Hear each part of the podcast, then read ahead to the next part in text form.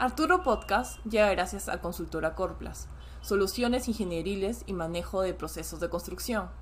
Para contactos y consultas, ubíquenlos en su página oficial de Facebook. Gracias, Consultora Corplas.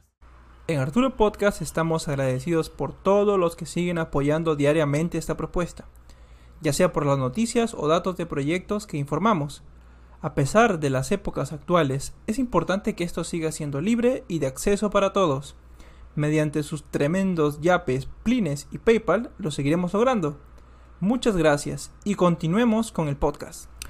Cusco, la que en su momento fue la capital del imperio inca, ahora pasa por una expansión urbana importante. Cusco ha crecido ocupando sus espacios naturales y disminuyendo radicalmente la superficie libre.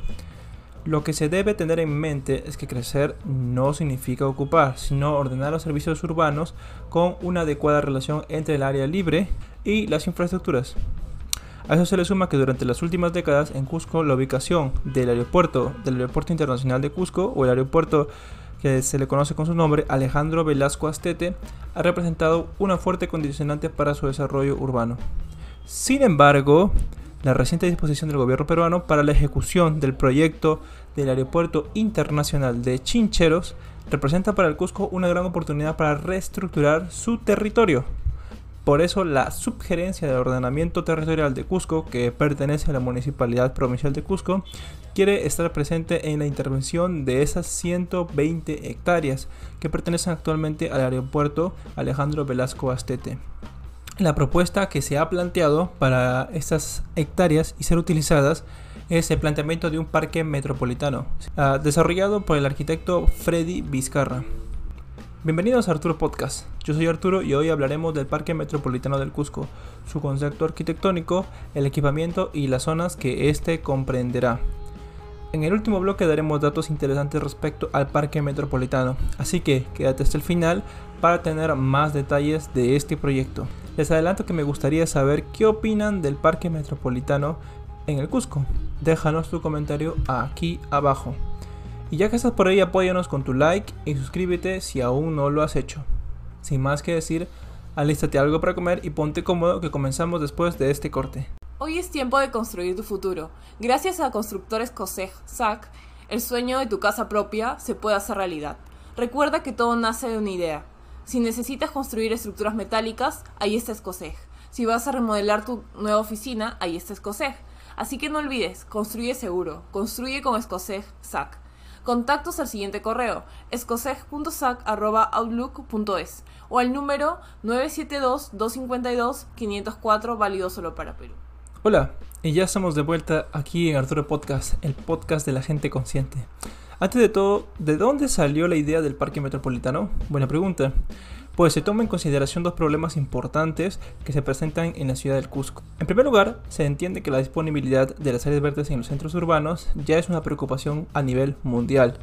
Dada la importancia de estas áreas en la calidad de la vida de la población de la ciudad o de cualquier zona urbana, el Ministerio de Salud del Perú, que es el país en el cual se encuentra el Cusco, recomienda un mínimo de 8 metros cuadrados de áreas verdes por habitante. La provincia del Cusco posee un índice aproximado de 2.5 metros cuadrados. Es por ese motivo fundamental que ofrecer áreas verdes a nivel ambiental promueve mucho el mejoramiento ecológico de la ciudad. Valioso ese dato. En segundo lugar, el déficit y la calidad del equipamiento urbano de distinto tipo en el Cusco específicamente, sumado a las aspiraciones de que el Cusco se convierta en futuro en una ciudad metropolitana, sugiere la inserción de nuevos servicios de altos estándares de calidad fuera de la exclusividad del centro cívico. Ahora veamos. 1. Concepto arquitectónico. Se plantea un modelo que busque recuperar la memoria del paisaje natural de la región, un gran pulmón para la ciudad, un gran parque en el que además de promover la biodiversidad local y el rescate de las especies propias del valle, las cuales se encuentran también en peligro de extinción. La propuesta consiste en establecer un nuevo modelo urbano que considere nuevas posibilidades de desarrollo, incorporando nuevas actividades, nuevas inversiones, posicionando así al Cusco como una ciudad competitiva, tal vez no solamente a nivel local, sino también a nivel internacional. Por eso se busca que el Cusco se convierta en una ciudad a nivel metropolitana, como las grandes urbes en la cual existen ahora en el mundo. Es una pieza clave de una ciudad ecológica, en una zona estratégica de desarrollo cuya variedad de programas formen un ecosistema no solo natural sino también urbano para que la ciudad se desarrolle y vaya creciendo paulatinamente. En la estrategia de desarrollo del parque resaltan dos ejes fundamentales. El primero, en primer lugar, es lo verde. La propuesta busca potenciar la diversidad de algunas especies vegetales y animales de la región como había mencionado antes. Además sería el corazón de toda una red de corredores ecológicos de la futura ciudad metropolitana. Hablamos de sistemas de transporte urbano. Número 2. Se considera un plan de saneamiento del río Guatanay que incluya la limpieza de las aguas de distinta escala.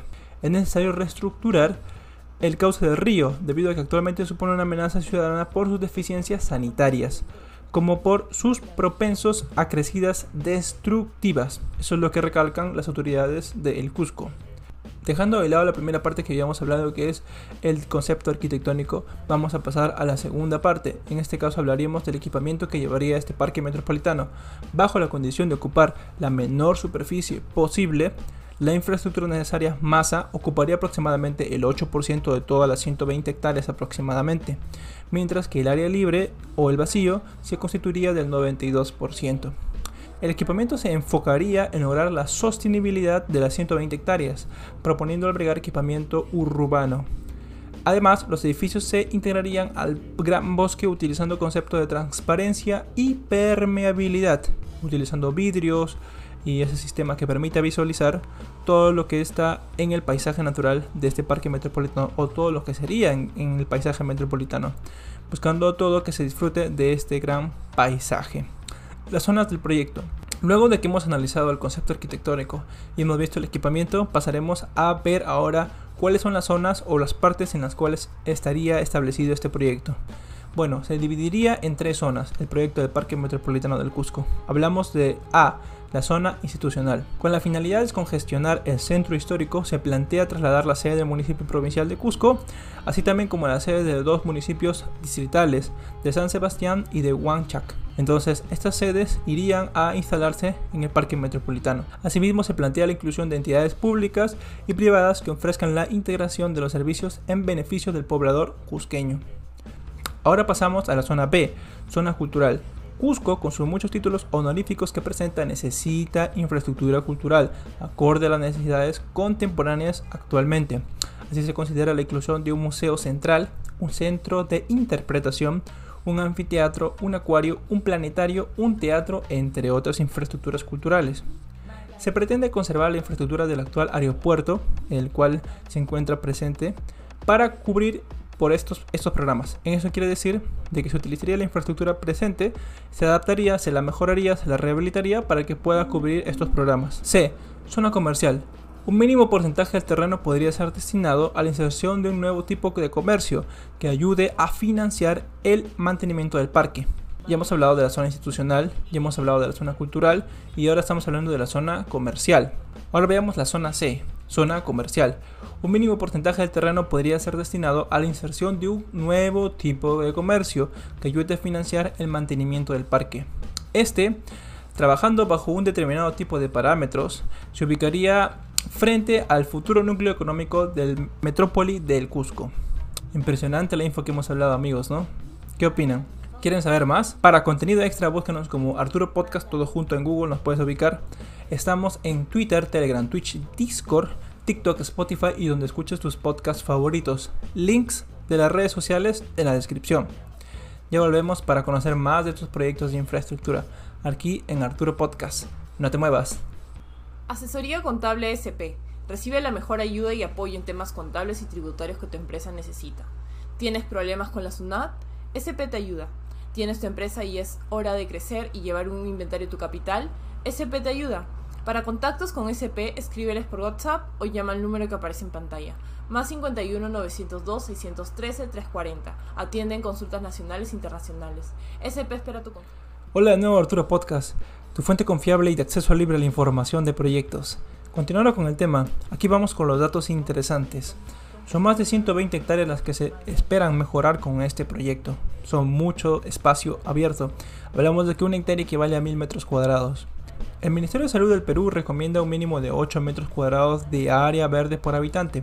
La provincia del Cusco en este caso posee un índice aproximado de 2.5 metros cuadrados. Hay una brecha ahí que la cual se tiene que cubrir. Datos actuales en el Perú también se pueden verificar en la página web del CINIA, del Ministerio del Ambiente.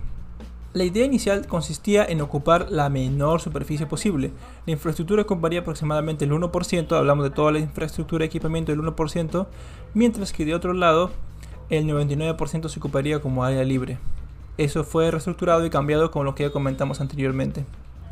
La movilidad de este a oeste en la ciudad del Cusco actualmente equivale por lo menos a un recorrido de 4 kilómetros lineales. Es impresionante. Se puede reducir en un 85% este recorrido con el proyecto en el cual estamos hablando del Parque Metropolitano, haciendo corredores ecológicamente amigables a que no se veían venir todos estos datos amigos. Ahora les toca a ustedes. ¿Y ustedes qué opinan de esos proyectos de infraestructura? Déjanos todo en los comentarios.